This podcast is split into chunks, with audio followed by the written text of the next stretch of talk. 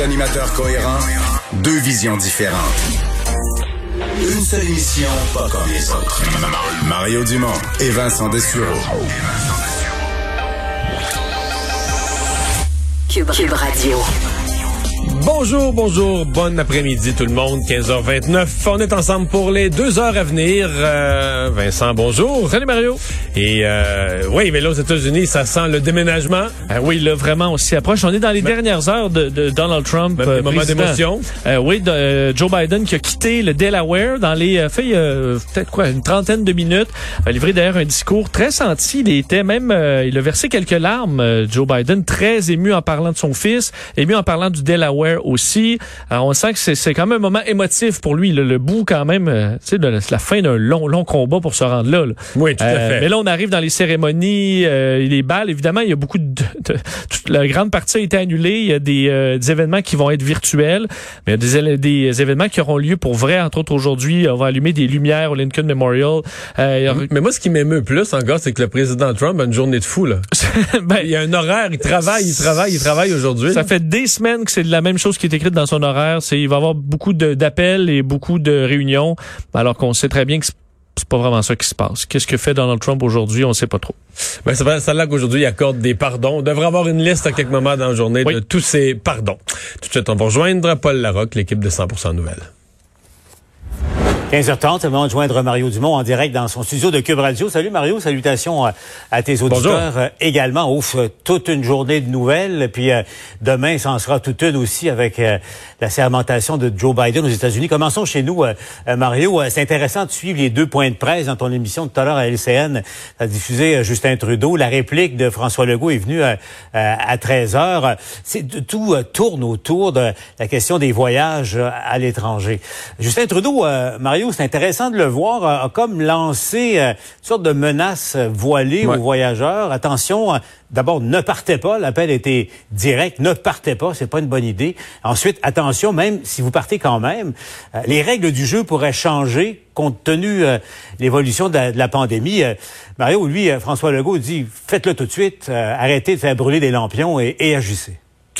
Oui. Euh, D'abord, euh, le message des deux, là, je pense, il, vise deux, euh, deux affaires différentes. La première, c'est que les cas de COVID sont encore élevés. Au Québec, ils sont en baisse. Au Canada, c'est pas vraiment le cas parce qu'il y a d'autres provinces où ça repart en montant, comme la Saskatchewan. Et donc, M. Trudeau se rend compte que la question des voyages devient sensible. Donc, elle est sensible en elle-même à cause du nombre de cas. On se dit, on a assez de cas, on n'a pas besoin d'en importer de surcroît. Mais la présence de nouveaux variants vient ajouter une, euh, une coche de plus. C'est que non seulement on veut pas multiplier les cas de COVID, mais il est possible que les nouveaux cas de COVID, on importe le variant britannique. On a déjà cinq cas au Québec, le docteur Arruda l'a avoué tout à l'heure. Euh, le variant brésilien. le- Et là, on sait plus trop, comme au, au Portugal, il y a le variant, ce serait le variant britannique qui a été amené là par des, des, des, des Britanniques Ah ouais. qui, allaient dans, qui allaient sur les plages et- du Portugal, etc. Exact. Tu sais- un mot, Mario, sur euh, euh, le risque que tout le monde court au, au Portugal. Tu sais que de- hier, c'était l'endroit au monde où il y avait le plus d'éclosions. là, euh, et ça vient justement de, du variant brésilien. Donc, euh, c'est sérieux, ça dont on parle en ce Oui, moment. puis encore, il y avait encore des voyages, là, des avions Lisbonne, Montréal. Je- à ma connaissance, jusqu'au- dans les derniers jours, il y a des vols directs du Brésil. On parle du variant brésilien, des vols directs du Brésil, au moins une couple de fois par semaine, qui débarquent à Montréal. Là, je parle pas de ceux qui débarquent à Toronto. Donc, il y a un vrai questionnement. Bon. Monsieur Trudeau, ceci dit, euh, j'ai aimé ce qu'il a dit ce matin en théorie, mais en pratique, c'est qu'il a les pouvoirs. Là, semble-t-il qu'au niveau de la gestion de la quarantaine, on aurait embauché des firmes privées pour assurer un suivi plus rigoureux. Mais le gouvernement fédéral, Monsieur Trudeau, lance un avertissement à la population, c'est bien, c'est la moitié de sa job. L'autre moitié de sa job, c'est d'administrer. C'est d'administrer les règles, c'est de s'assurer de leur application euh, rigoureuse, etc. Et je pense que c'est là-dessus, il y a beaucoup de gens qui entendent M. Trudeau parler de voyage qui disent, OK, mais euh, oc- occupe-toi de ça, là. Prends, prends les mesures, prends les moyens pour que ce soit, que ce soit respecté. Euh, sur la question par exemple, du changement de règles, ça, c'est un avertissement qui est sérieux. Les gens l'ont vécu, plusieurs l'ont vécu le printemps passé, à partir du moment où tu te retrouves avec des interdictions de voyage. Donc là, les compagnies aériennes annulent des vols. Donc là, c'est, c'est d'autant plus un pensez-y bien de, de partir en voyage, parce que si on découvrait euh, des éclosions importantes d'un nouveau variant, puis qu'on se, on, se rendait compte que ce variant-là est plus contagieux, euh, ou que le vaccin pourrait ne pas faire effet, on va vouloir fermer les, les portes. Peut-être ça pourrait être le genre de décision qui pourrait se prendre très rapidement, très brutalement et coincer un voyageur à l'étranger. Le voyage à l'étranger pourrait être plus long que prévu, en quelque sorte. Et plus coûteux. Et euh, plus coûteux, Paul. Plus, ouais, ouais. Mais, mais euh, il a refusé de préciser, là, Justin Trudeau. Hein. C'est resté euh, en l'air, comme on dit, comme ça. Euh, il a été questionné à quelques reprises, puis il n'y a pas de, il y a pas de, de précision véritable. Mais comment tu as réagi en entendant François Legault, au fond, évoquer ou menacer que le Québec s'occupe justement de mieux policer les aéroports, de, ingérence provincial dans un champ de compétences euh, fédérales. Quand même ironique, Mario. Mais la dernière fois, c'était municipal. Souviens-toi que la dernière fois que quelqu'un est parti pour l'aéroport en disant je vais aller faire appliquer les règles parce que le fédéral euh, semble trop trop mal en point, c'était Valérie Plante là, avec la santé publique de Montréal qui avait dit on va y aller, on va donner l'information, on va expliquer la quarantaine aux gens parce que visiblement le fédéral euh, fait pas son travail. Quand on se le cachera pas, la gestion des frontières depuis mars dernier, la gestion des frontières par Ottawa, en particulier aux aéroports, c'est très problématique et c'est difficile de croire qu'on soit pas plus avancé maintenant. Mario, euh, autre affaire, tu as, vu l'idée de Québec solidaire euh, de recourir, réquisitionner, je sais pas si le terme est, euh, est juste, nationaliser pour une petite période ou une longue période? Les cliniques privées. Euh, je viens de faire le docteur de marché aux soins intensifs à l'hôpital juif. Bon, pour le moment, ça, ça tient de ce côté-là, mais bon, c'est fragile, on le sait. Mario, qu'est-ce que tu penses de, de, de l'idée comme telle? Il y a, y a, des médecins spécialistes, il y a des, du personnel infirmier qui travaille dans le privé, souvent dans des, des soins esthétiques qui, qui, eux, pourraient attendre, alors que la chirurgie de la hanche euh, ou du genou ou autre euh, chirurgie, c'est son quand on y pense, c'est beaucoup plus Qu'est-ce que tu penses euh, de, de, de cette idée-là, toi? Ben, euh, je veux dire, découpons-la en deux, là. Euh, qu'on puisse demander des ressources. J'ai vu des gens des, des, cliniques de chirurgie esthétique qui l'offraient. Puis le gouvernement semblait pas preneur, là, qui offrait de prêter leur personnel ou qui offrait de le, rendre disponible.